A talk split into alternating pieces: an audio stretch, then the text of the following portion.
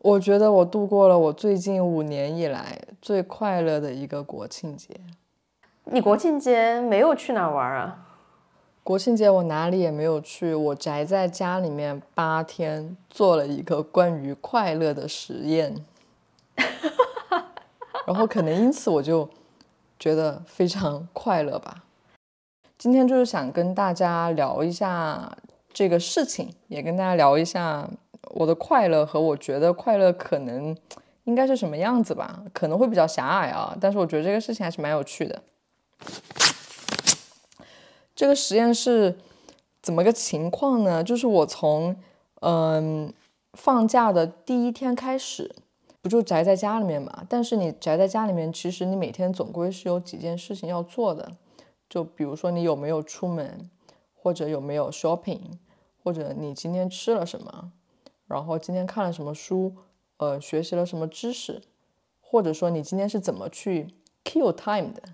然后我会把这些事情一件一件的记下来，然后给他们的快乐程度打分。我直接念一下我日记吧，因为我我写日记这个在第一期播客里面也跟他有聊过。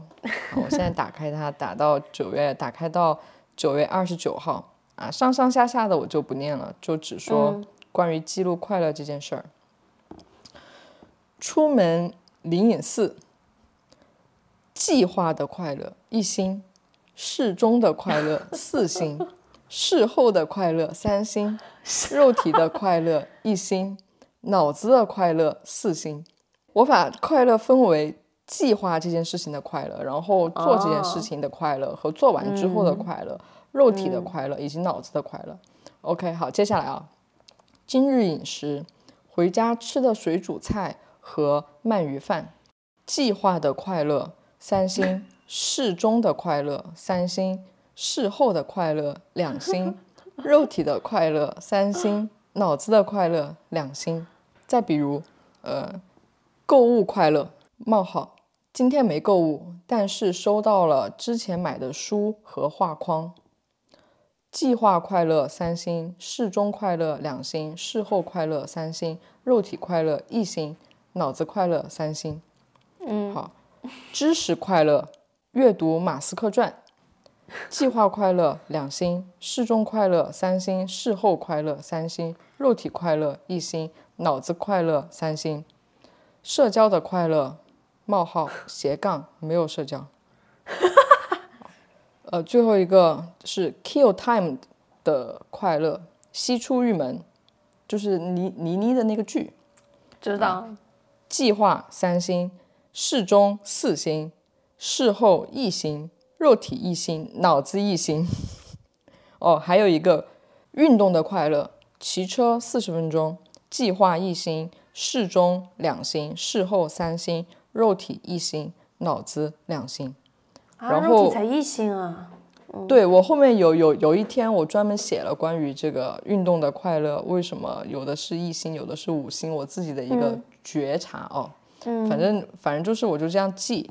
大概就分为有没有出门，今天吃了个啥，然后花钱，然后知识、运动、kill time，然后还有一个是实践，就实践的定义，实践的定义就是，嗯，本来我想写工作，或者说我想写劳动，然后最后我觉得都不是非常的准确，然后我就把它写成了实践，就是你有什么，这个好难解释哦。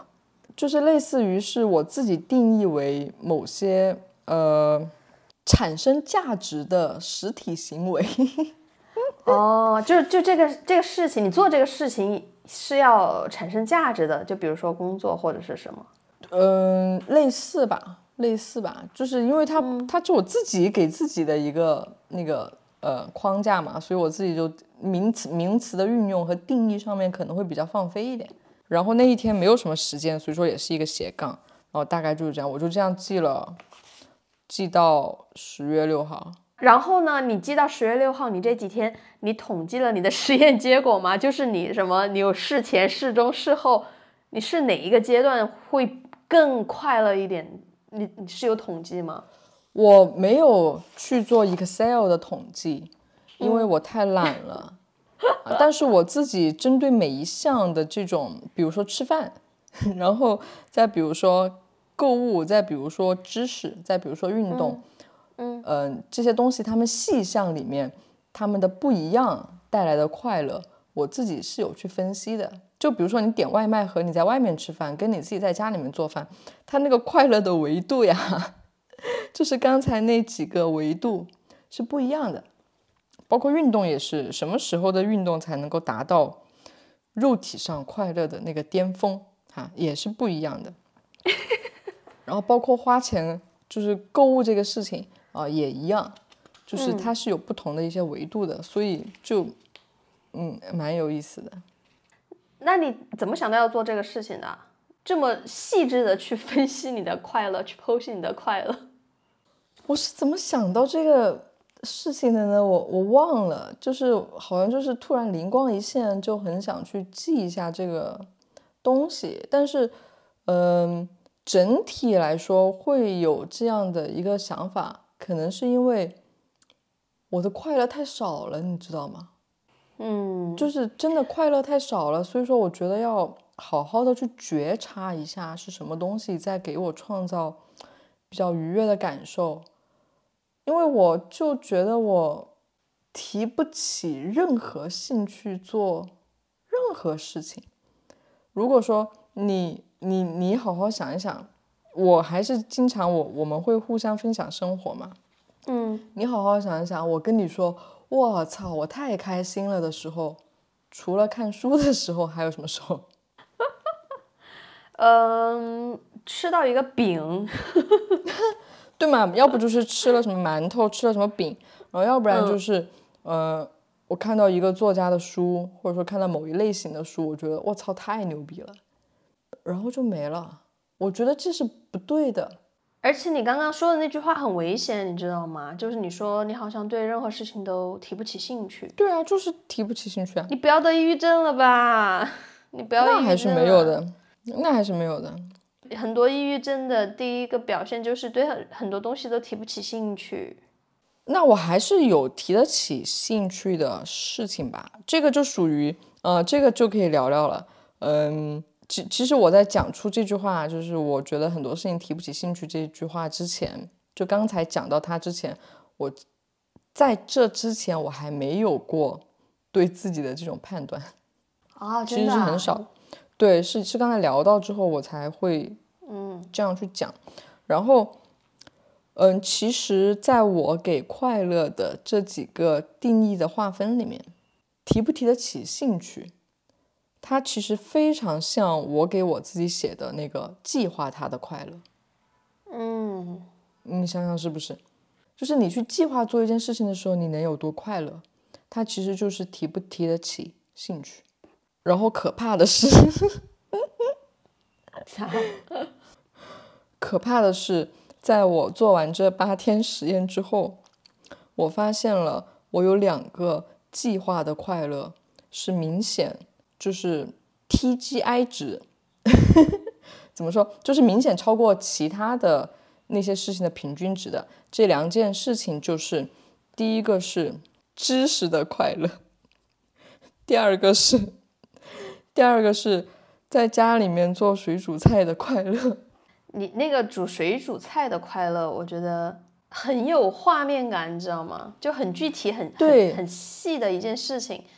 我我先要解释一下哦，就是那个不是说真的是只只弄水煮菜，因为我给家里面囤了非常多的什么，就山姆买了一些预制菜，嗯然后包括什么馒头乱七八糟的东西，嗯。然后我就发现每每每当我开始吃饭，就是要思考要吃什么的时候，其实你如果说给今天的那个 plan 是我今天要去把我囤的鳗鱼饭拿出来热一热，再热一个米饭，然后煮一点青菜，再可能空气炸锅炸一点什么东西，自己在家里面吃，这个过程它的带给我的那种愉悦的感觉是强过我要出去吃个什么好吃的，或者说我要去点一个什么好吃的外卖的那个过程的。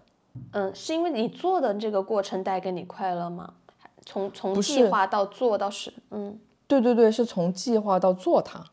是这个过程，嗯，我发现自己在家里面捣鼓这些，它会比出门去探寻美食会带给我更大的这种愉悦的感觉。这种愉悦会不会是一种，因为你在做一个事情嘛，但凡这个事情做成了，都会有一点点的成就感和完成感，会是因为这样吗？而你出去吃过东西，这个东西不是你做的，你只花了一点钱，我不知道，这个我倒没有去怎么很好的去觉察过。可能还有个原因，就是也许是因为我对美食的那个辨别能力太差了。我我太懂你的点了，就是你那种米其林的也 OK，然后稀饭馒头也 OK 的那种。对，所以说出去吃一个美食，因为你的，因为我的那个辨别能力和享受的能力有点差，所以就拉不高的，拉不高那个欲望。明白。对，所以说在吃这件事情上面，经过这八天之后，我就明白了，在吃上面，我能获得快乐最简单的方式就是自己弄。我赞成，我这几天也有同样的感觉，因为最近这段时间我也很忙嘛，然后忙完之后，如果我是去点一个外卖，然后我从我刚到家就能吃上外卖的快乐，和我到家之后。我简简单单的做一个快手菜，就后者的快乐真的还是要高很多的。对呀，所以我觉得外卖，中国的外卖，呃，可能要聊到一些商业的话题。我觉得中国 大家想听。我觉得中国的外卖是极度极度不健康的一个商业模式，就现在的这种阶，现在的这种程度，因为它让参与到这个经济活动的多方都获得不到价值。消费者没有吃上更好的东西，然后，嗯，店家没有赚取到该有的利润，就餐饮业它该有的一个毛利率百分之六十，它是赚不到的。如果它赚到了的话，你就不知道你嘴巴里面吃进去的是什么东西。嗯，然后它的整个这个配送外卖小哥配送的这个工种也没有办法实现一个人在价值上面持续的积累以及他的一个蜕变。就他好像变成了一个我不知道该做什么，那我就去当当外卖骑手。嗯，就是你当外卖骑手十年，跟你做三年，他对于你这个人的价值的反应，他并没有一个增值。明白。所以说他对于骑手价值也不够大。然后对于平台来说，现在美团和饿了么到底有多赚钱，我不知道，但是我相信应该没有很赚钱，因为它它没有。给这个社会创造出更多的价值，它是它它自己赚钱的话，那是不可能的。所以你看这样的一个情况，它就是非常不健康的。而且现在很多的外卖的卫生环境和它的食材比较糟糕，嗯，非常糟糕。真的，大家真的不如去买预制菜。所以说，未来的某一天，一定外卖这个行业，如果说它发展到健康的程度的话，它一定是比堂食要贵的。因为它提供了更多的服务，哎，你坐在家里面就能吃到，你怎么可能会要比堂食更便宜呢？这是第一个。然后第二个就是，未来更多的人他们在家里面要解决吃饭的这个毛这这个需求，百分之百吧，在我这里百分之百，未来会通过预制菜解决，而且我是坚定的一个。预制菜的消费者，我觉得它它是健康的，那当然看跟什么东西比哦。你要是跟妈妈做的饭比，它是不健康的。你要跟你不知道哪里来的外卖相比的话，它是健康的。我现在对预制菜的接受度还蛮高的，然后我点外卖的话，我真的现在几乎只点有门店的，而且有品牌的那种。对啊，然后你会发现其实它会它会更贵。上次咱们不是聊到澳洲嘛？其实，在澳洲，像西方国家，外卖没有不可能没有哪家是便宜的，都是贵的要命的，贵巨贵无比。然后说回来，刚才讲到了第二个，就是提得起兴趣，就是计划快乐的第二大项，就是知识的快乐。但但是在我国庆的这段时间里面。嗯，我主要去得到知识的方式，主要还是看书啦。嗯就是主要还是阅读。嗯，它的快乐是种什么快乐呢？就是我在家里面吃完了饭，然后有一点无聊，或者说是做完了家务，感觉到很累的时候，我就想一想，嗯，等一会儿我要去把那本书打开，开始继续看的时候，我就会很快乐。我就会就是很期待去做这件事情，而且我能预感到做这件事情的过程，我是很快乐的。看书是一种奖励了。对，然后在这个其实国庆节有一件事情我一直很想做，但是最后我还是没有做，是我很想纳入到我这个快乐实验里面的一件事情，打游戏。哦，对，我怎么没想到？本来我是计划，嗯，PS 五和 Switch 都要玩上一个下午的，嗯，但是我一直没有去做，因为计划它的那个过程太痛苦了。那就说明这个事儿你计划的时候都痛苦，那过程也不会可能很快乐。哎，不是哦，不不是吗哦，像运动这个事情，我一直都是计划的时候很痛苦，但是做的时候相对来说还是很快乐，而且做完之后啊事后也很快乐。我相信，哦呃，运动这个事对大多数人来说应该都是这样的一个路子吧，就是你想到，嗯，我今天要去骑两个小时的车，或者我今天等一会儿要跳一个健身操，嗯嗯，其实你想到这个事情的时候，嗯，大多数人应该都不太快乐的。明白，当然，有道理。肯定也会有一部分人像我一样，就是大多数人看书可能也不是很快乐，特别是比较功利性的去看书的时候，应该是也不快乐。但我我我就可以，那我相信对一部分人来说，计划去运动这个事情，他也会很快乐。我从来没有感觉你从打游戏这件事情就获得过很很高的快乐，哎，有吗？其实最开始第一次玩到塞尔达的时候，旷野之息的时候，快乐的。然后我第一次玩到那个 The Last of Us 的时候，啊、我也是快乐的，嗯，就没有了。就是这两个游戏带给我最大的快乐。对，后面再玩游戏就有一点觉得是，嗯，完成任务。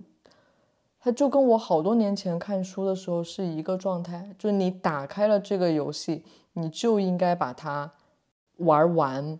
嗯，虽然说你的成就可能只有百分之一，没，太低了吧？对吗？我打完那个 The Last of Us 的时候，我的成就也就百分之三呀。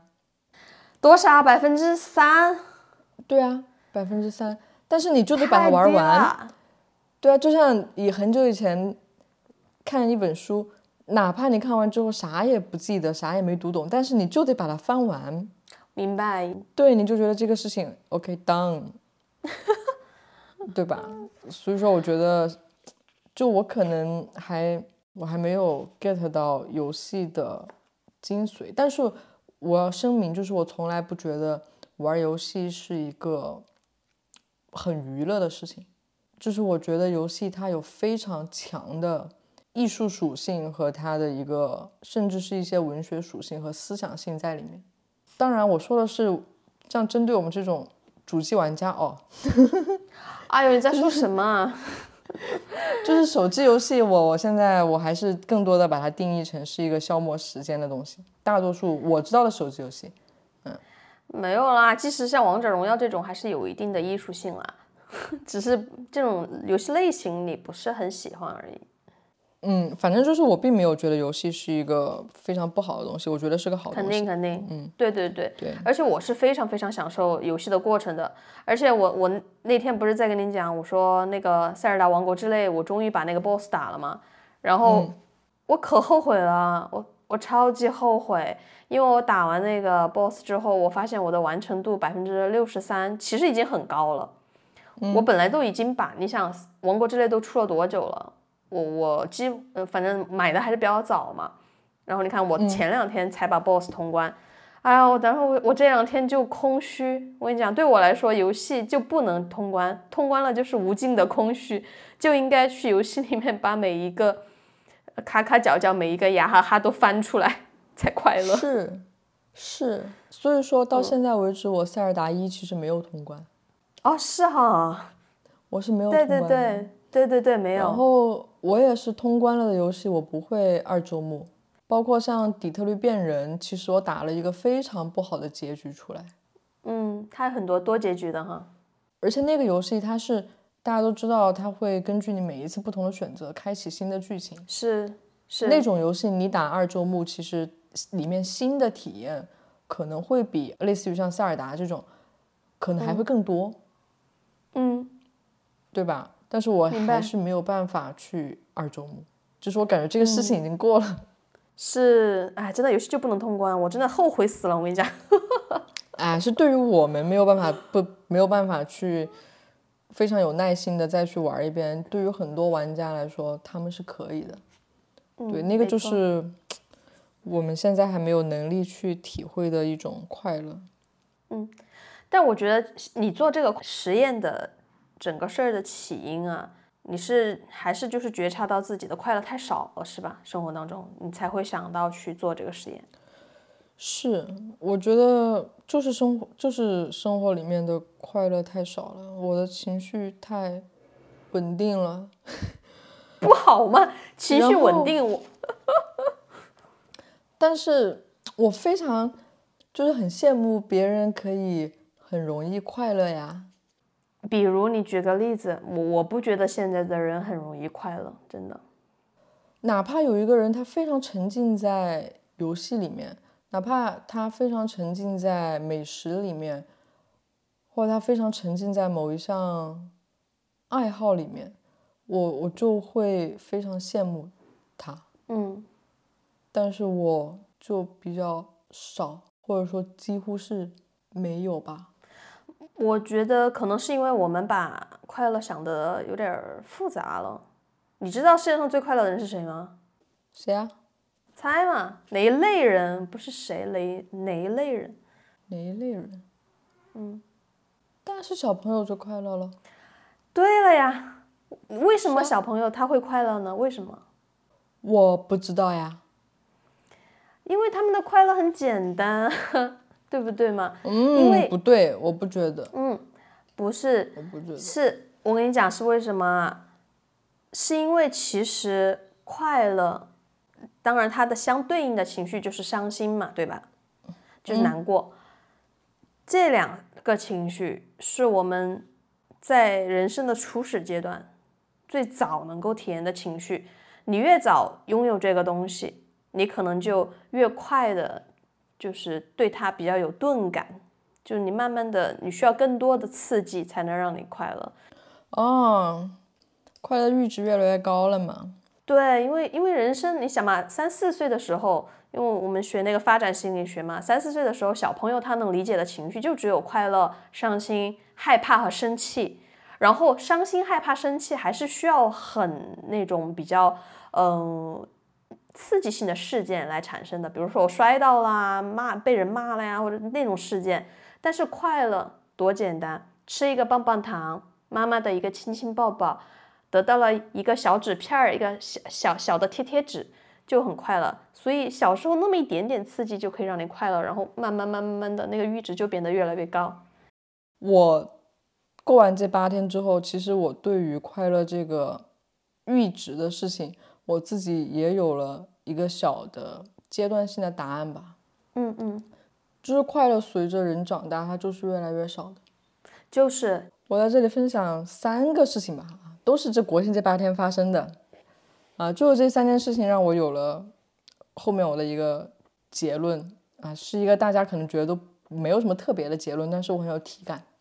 嗯，第一个事情就是我在国庆放假之前迷上了 买 Vitra 那个椅子的模型，你你 你知道的，就是就是某一天我在上网无聊逛淘宝的时候，看到了非常可爱的椅子的模型。就大家不知道吗？我讲一下，那个椅子的模型呢，它就是呃按照 Vitra 椅子的实物的产品以六比一的比例缩小成模型，而且它的材质是跟真实的那个椅子差不多的。它是皮的就是皮的，是塑料的就是塑料的，是金属的就是金属的。然后我当时看到这个就觉得哇塞，好可爱呀！然后我就开始买。嗯，那个椅子最开始我买成五六百块钱一把，做一把小椅子，我就觉得嗯挺好。然后后来我又在逛的时候，我就发现，哎，为什么这一把要两千多？那一把模型为什么要五千多？我还以为它是全套的价格，然后我就去问人家卖家，人家说这是一把的价格。然后我就突然反应过来，之前我花五六百买的那个模型，我已经觉得很贵了。结果发现哦，是高仿，是那个模型的高仿。就像大家买买那个手办，其实也有正版的那个，对，嗯。然后我又本着我的就是对品牌的尊重，就是我买东西，就是我如果说发现我买这个东西是假的的话，我一定要去买一个真的。呃，而且我老老犯这种事情，因为我的知识储备比较少，就是很多世界上的牌子我是不认识的。嗯，但是你逛着逛着，突然发现哦，这个东西好好看，然后你就给它买了。买了之后就发现，哦，原来它正版的价格是这个样子的，我买的是一个盗版呀。很多经常发生这种事情，然后所以后来我又去买了，呃，一套加一两把正版的椅子，还去买了。Vitra 他们那个正版的海报，然后等到这些东西都到了之后呢，是很好看啊！我还给他们在家里面加了射灯什么的，陈列了出来。哦，然后还有就是我还买了两本关于椅子的书，嗯，就是介绍世界上这些非常有名的椅子的书。就过了两天之后呢，我对这个事情就没兴趣了。就花了，就是妈见打的一个数字吧。就是我妈如果知道我花这个数字去买这些玩意儿的话，我妈可能会晕，可可能会晕掉。对，然后突然就感觉它没什么意思了啊，这是第一个事情。然后第二个事情呢，是我在国庆的时候开始，嗯，去买了几本后浪出版社汉清堂丛书的书。嗯，呃，这首先这个。丛书跟大家推荐一下，就汉清堂，流汗的汗，青色的青和教堂的堂，啊，它一共有几百，一百多本还是两百多本，讲的都是呃人类社会经济比较偏社科和通史类的书，嗯，然后我就开始看，我看的第一本呢是在豆瓣上面评分还挺高的一本，叫《棉花帝国》，嗯。他讲了个什么东西呢？它就是一个教授，他以棉花这个东西从最开始被发现到种植到成纺织品，然后最后变成全球的一个非常大家习以为常的商品的这一段历史，去讲了资本主义的一个发展，然后去讲了为什么英国不产棉花，它却能够发展成以棉花这个为一个经济。体的一个世界的一个中心，但是我还没有看完。我估计它会从资本的原始积累到工业资本，然后再到后面的现代社会的资本、国家资本这几个方面去讲啊。反正现在我才看两百多页。我看这本书的时候呢，不够兴奋。我想起来了，我第一次看《枪炮》那本书，就《枪炮战争病菌》那本书，嗯，时候的兴奋。这本书看起来，我就觉得像一个观察者一样了然无趣的在阅读它。包括后面我看前段时间我看，嗯，陈嘉映的书，也没有第一次去阅读类似书的那种兴奋，就是那种开荒的感觉没有，就整个比较平淡，阅读起来是愉悦的感觉。啊，这是第二个事情。嗯，第三个事情呢是，呃，我在。国庆放假的最后一天，强迫自己社交，跟朋友出去吃了一个饭，是一个呃阿拉伯餐厅。然后，哇，那天我好快乐，因为我从来没有吃过那种饭，就是明明那个东西，你说它多好吃，它也不能说多好吃，嗯，但是就是体验到了它的好吃，就非常的快乐。所以说，后来我就给自己又下了一个小小的 flag，就是以后要出去多吃没吃过的东西，因为你会更容易获得快乐。然后这三件事情过了之后呢，我就在想，我也是觉得我们快乐的这个阈值随随着我们生活经验的增多，会不断的被拉高。对呀、因为新鲜的、没有体验过的东西，就是更容易给你带来快乐。是你一旦体验过了之后，你慢慢的，你就会要求它给你带来更多。对，那么我现在吃人均七十的阿拉伯菜，我就好快乐。那下次可能要两百的才行，可能再下次要到阿拉伯去吃才行，它也对吧？不一定是钱上的这个东西。我只是举例子，嗯就是它的品质，它的品质必须是要越来越好吃，越来越高嘛。是然后再比如说看书这个事情，你你现在看这种比较偏普知识普及类的这种社科类的书，你已经不快乐了。那可能下一步你的快乐是真的要去看类似于像《资本论》和《国富论》这样大家最原始的著作，并且你还能看得懂的时候，你会再一次收获知识上面深度的那种快乐。嗯，但那这就是会越来越难的嘛，因为你要付出更多的成本也好，付出更多的时间也好，甚至说你有没有能力获得类似相应的这种渠道去获得新的东西。对啊，这是我对为什么说我们会越来越难以获得那种简单的快乐的一个我自己的一个非常有体感的一个理解。我觉得那个及时行乐四个字啊，在我看来，我对它的理解是什么意思，也是因为在你自己不同的时间阶段和不同场景下，它的快乐真的很不等价，你知道吗？超级不等价。我记得以前经常说一句话，不是我说的，是是谁跟我说的？是我妈一类的人跟我说，她说。你以后有能力了自己买呀、比如说我说我想要什么东西，他说你以后自己买呀、有能力了。但是你小时候千辛万苦换来的一个冰淇淋，和你长大之后随手买的冰淇淋，它带来的快乐能够等价吗？不能够等不了价的。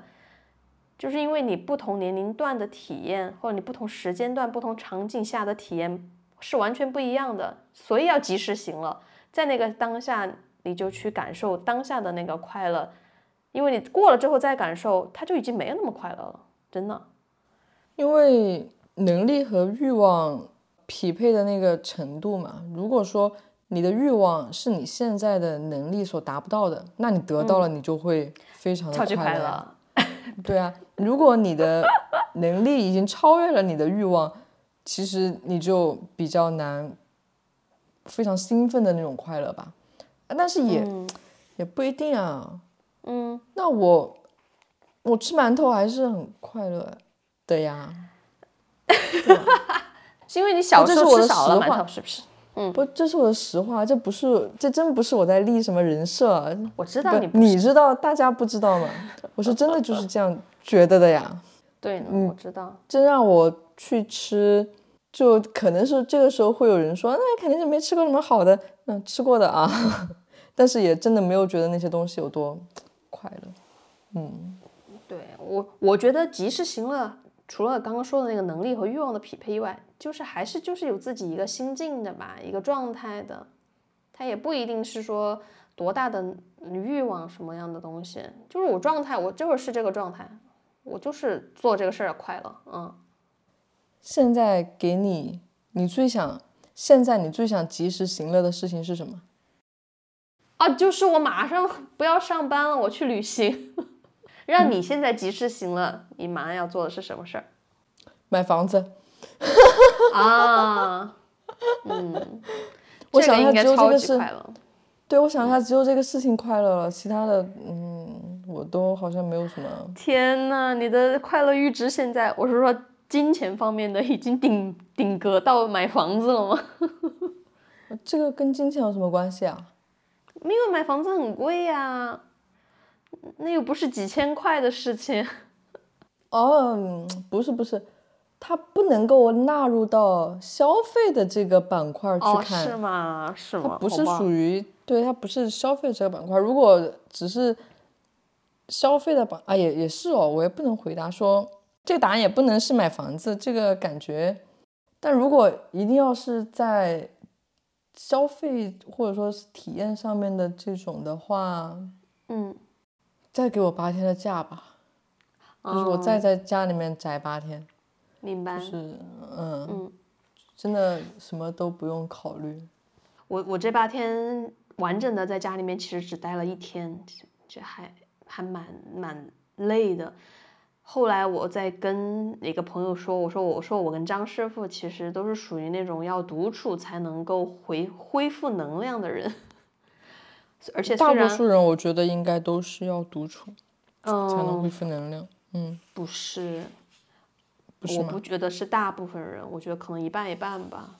啊，刚刚我们一直在说的是这种比较及时性的行乐的事件嘛，我我自己是觉得，还有一种快乐它是比较持久的，就是你很多年会做的一些事情，不管是兴趣爱好也好，还是习惯也好。因为我自己有两件这样的事情，我是常年要做，常年会给我带来一种很安心、很平静的那种快乐。而且我觉得这种快乐是很持久的，不是说像你那样买了妈见打那个数字的椅子之后，但是几天就好像没兴趣了，就绝对不会这样。这两件事情就是看漫画和弹吉他，这两件事情是我从小学开始到现在从来没有停止过的事情，而且是会给我持续带来那种细水长流的快乐和和安静的那种平静的那种快乐。我觉得不不知道你有没有，或者大家有没有这样的感受？你的看漫画和弹吉他，而且听起来都是那种不管是计划去做它，还是正在做，还是做完，嗯，还是说不管是从脑子还是从肉体，都是非常均衡的一件快乐和美妙的事情。嗯，是吧啊，就是啊，嗯，那很好，我没有。运动 算吗？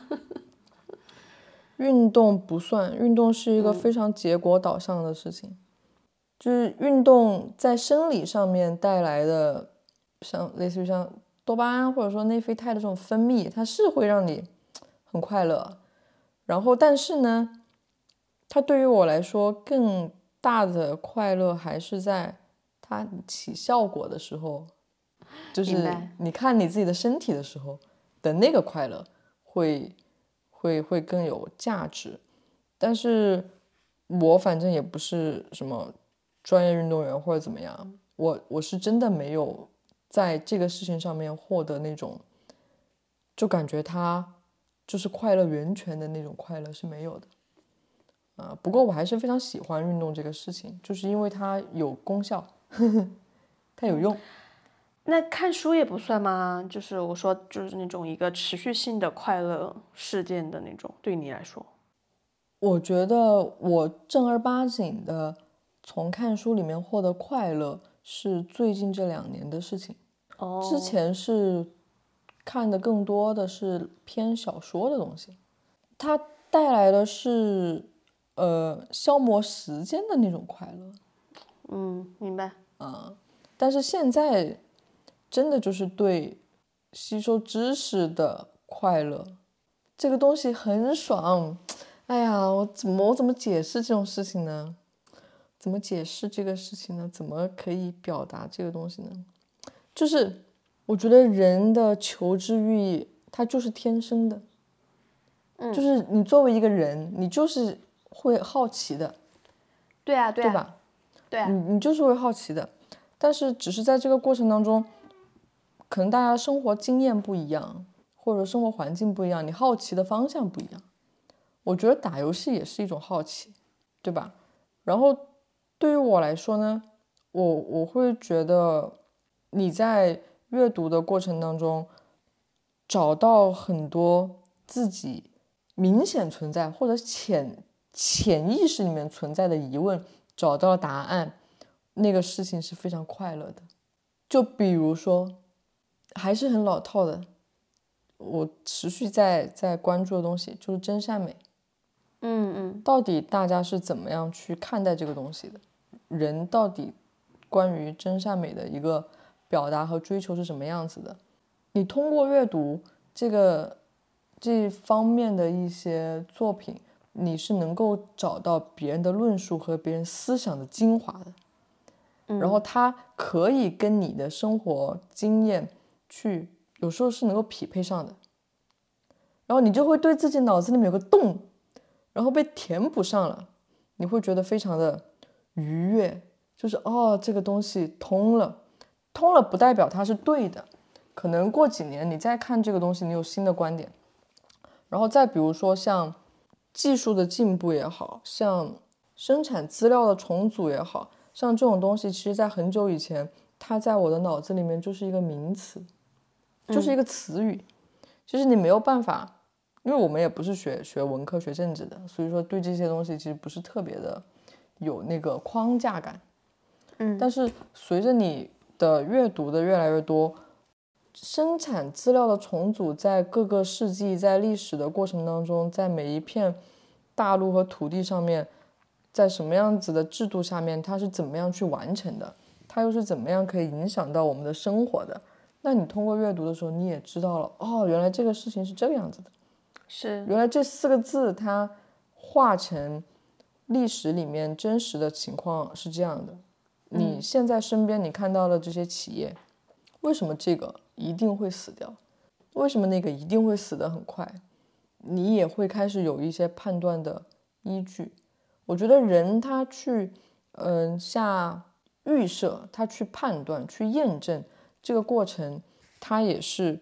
人本性里面会有的，很多电影也是这样的嘛，很多文学作品也是这样的嘛，他会开始给你一个引子，然后最后当答案揭晓的时候，猜对的那些观众都会觉得哇哦好爽。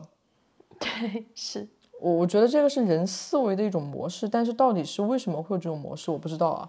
如果有生物相关研究和精神相关研究的同学知道的话，或者你知道有类似的这种有类似的这种书可以推荐的话，也可以推荐给我。嗯我也想到你的那个偶像王德峰说的那个，上次看到那个王德峰说，啊，他称不上偶像了，他只是我喜欢的一个叔叔。嗯，就是我又想到你喜欢的那个叔叔王德峰，他说的，其实我们每个人在生活当中都会积累很多样的经验嘛，对吧？生活的经验是我们去体验然后经历过的东西。但是这个经验是可以升级的，而且升级的东西它就是会更高级，更能带给我们快乐。经验升级之后的东西就叫做知识，对吧？就 experience 升级成 knowledge。嗯嗯，有道理。嗯，我觉得有点这个意思。嗯，对，王德峰就是这样说的。我我当时看到，当然他是在说中医啊，我但我觉得非常非常有启发性。所以，对啊，快乐的阈值变高，也代表着其实我们的。越来越高级，对，我们在升级，这不是一件坏事，就是我们只是说要更多的去做一些觉察而已，真的不是不是什么坏事的。对，我们本来就在变得越来越厉害的大人，变得越来越好。嗯，是啊，所以说我们还是不能停止追求快乐的脚步，因为快乐就是好的，但是有些不好的快乐，最好还是还是不要追求啊，黄赌毒这种事情。哦，那个肯定不要 嘛。对，那那个也很快乐，但是那个就还是不要去了。那个是纯属生理性的，嗯。哦，我跟你讲，磕 CP 也很快乐，超级快乐。那你讲啊，你讲啊，你给大家介绍一下磕 CP 的快乐。就是磕 CP 的快乐，你这种知识分子肯定是体会不到的。但是我这，但是我能体会看美女的快乐。嗯，其实有点那个意思。你是看两个美女在一起不更好吗？啊，那我不想，我就想看一个美女。好的呀，哦对嘛，你看那个倪妮，不是你整天也在那，好美好美。哦，对，西出玉门哇，但是有很多人说它油腻，但是我就觉得，嗯，太太。对，我知道，就是你的款，太好看了，喜欢喜欢这一类的。但是，就是喜欢这一类的，嗯。我最近经历了一次大起大落的快乐。磕 CP 然后塌房了是吗？对我磕那个泰国 CP，呃我我以前从来不觉得我自己会是一个磕 CP 的人，包括以前我的比较要好的朋友也是磕泰国一对男男 CP，我还鄙视他，哇，我这个有什么好磕的啊？这什么呀？哎呀，我这啥？结果当我自己磕进去了之后，我才发现真的好快乐。我也当时也在想，这个心理机制到底是什么？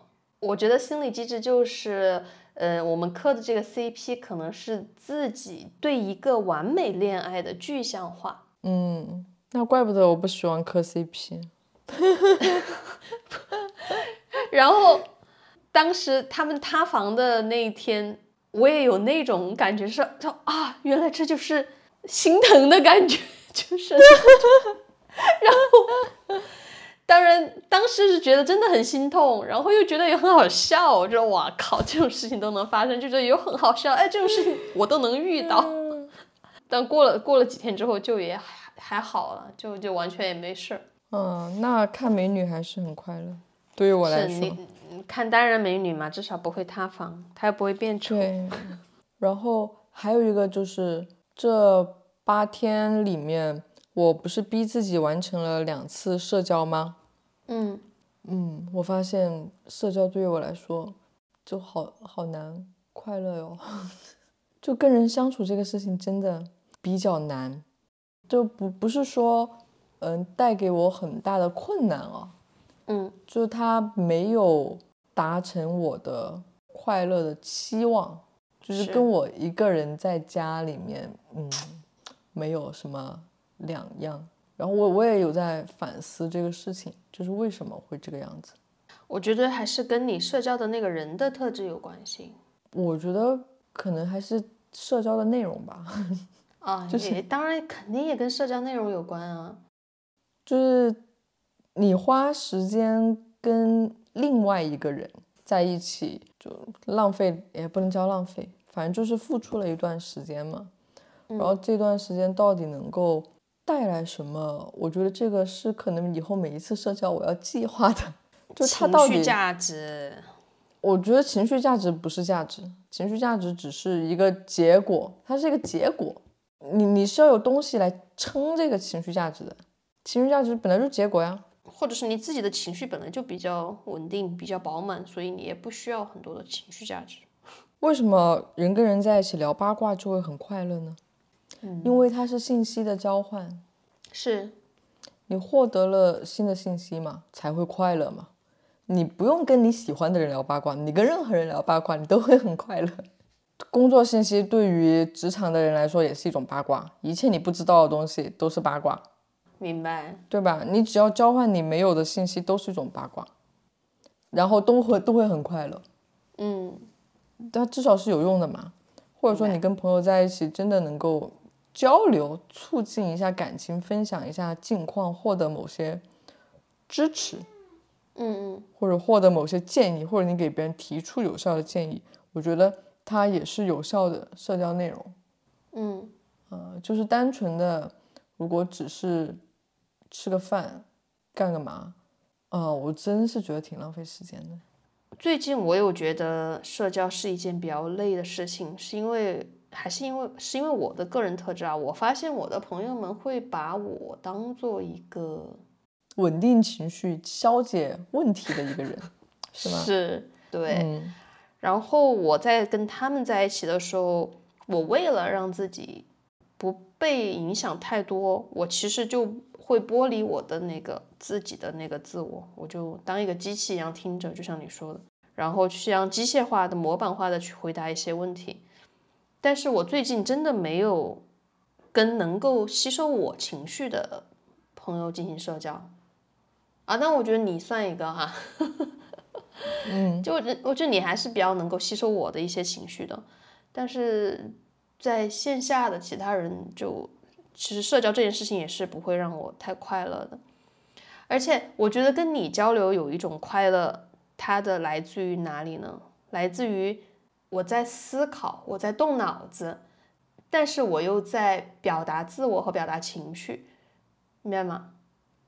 动脑子的快乐我懂，嗯，表达自我和表达情绪的我不懂。可能可能因为他们他们的问题我遇到太多，我遇到遇到过太多次了，没有什么新鲜感了。然后你的问题比较有新鲜感，我的问题比较有新鲜感。对，其他朋友的问题无非就是哦工作工作喽，感情喽，然后跟家里面有吵架喽。但是你你没有这些问题，你的问题是我要给我的快乐分维度来打星，这是什么呀？太有意思了吧？嗯，所以我还是一个有趣的人的。嗯，对，不是我的有趣，你知道吗？就是每一点等级的人他是没有办法理解的。哎呦，你是在夸我吗？谢谢。就把我们两个一起都夸了。你觉得就是刚才我讲的这五个维度的快乐哦，计划的，然后适中的和那个事后的，然后还有就是肉体和脑子的这五个维度，对你来说哪个最重要啊？最重要啊，就是或者说你跟他排个序的话，你要去做一件事情的时候，我希望哪个维度的快乐比较高，是吧？对，你会更看重哪一个？方面的，然后最不看重哪一个方面的？我最不看重的是计划，其实，因为其实，因为我觉得计划有一点随机性嘛。然后我最看重的就是身体的和脑子的，我有我有点排不出来序。我觉得两个都蛮重要的，就肉体的和脑子的啊，对，肉体的和脑，子，或者说我们把它换成是肉体和精神。对啊，我就觉得这两个我有点排不出来一二。嗯，明白。所以说，肉体的和精神的反正是一二，对。然后，嗯，在另外的就是前中后的维度上面，就好像就还好。嗯，其实我这个维度并不是非常的严谨。如果说有逻辑上的杠子非要跟我杠呢，我首先承认这五个维度不是非常的严谨，因为适中你会发现大多数是跟肉体挂钩的，就跟身体是挂钩的。然后事后你会发现，大多数是跟精神挂钩的，嗯啊，所以说呢，它就是不严谨，啊，我就是这样随便写写，然后自己在胡乱打分而已。我是觉得，对于我来说，我更在意的是，可能是事后的快乐，就是精神上的快乐，它基本上约等于精神上的快乐。就你想起来这个事情之后，他的那个快乐是不是延绵的？就它的效期长不长？对我发现这个很重要，好像就没了。就是如果说我做完一个事情，我非常明确它事后给我带来的快乐是很大的话，那我我是认为我我肯定是可以忽略它计划去做它和中间做它时候带来的那个快乐程度的。但是有的人他可能就更在意的是。身体或者说是适中的那个快乐，然后我整个这八天记录下来之后，我发现他们的确是存在着一点冲突的。冲突在哪里呢？反正对于我来讲，通常来说，事后快乐得星星越多的，它的适中和前面的比较少。啊。啊，唯一一个比较均衡的，可能就是在看我想看的书这件事情上面，它整体是比较均衡的。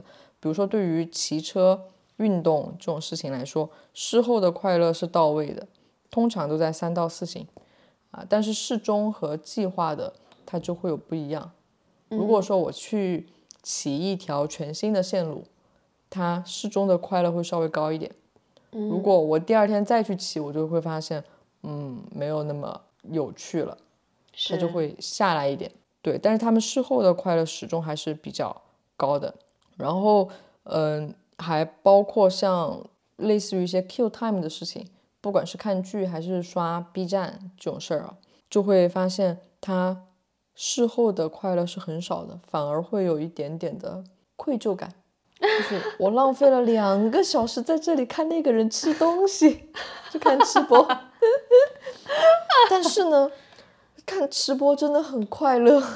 我明白，还要看那些无厘头的小动物视频也真的很快乐。对啊，就是很快乐，而且它的确对我来说是存在一点奖赏的性质的。对，就比如到了晚上九十点钟，我干了什么事情，就处理完了一些我不是特别想处理的，呃呃工作，或者说强硬自己要去学习的东西。比如说，我强硬自己现在有在去学习，呃，那个那个叫 GPT，就 AI 方面的一些使用。然后我强硬自己学习完之后，我就会告诉自己，等一会儿你可以去看那个谁谁谁的吃播。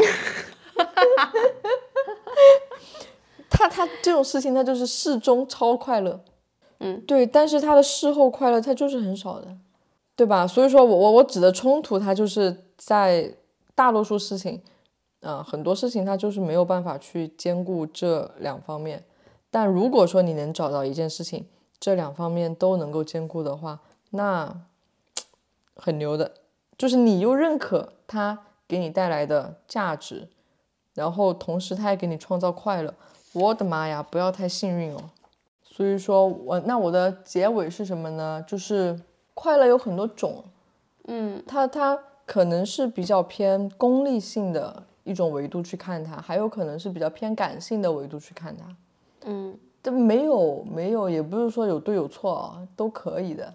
但是我反正是比较偏功利性的会去看它，而且刚才包括像小海也说到，我喜欢的老男人，他讲说，当经验一步步沉淀升级，它就会变成知识。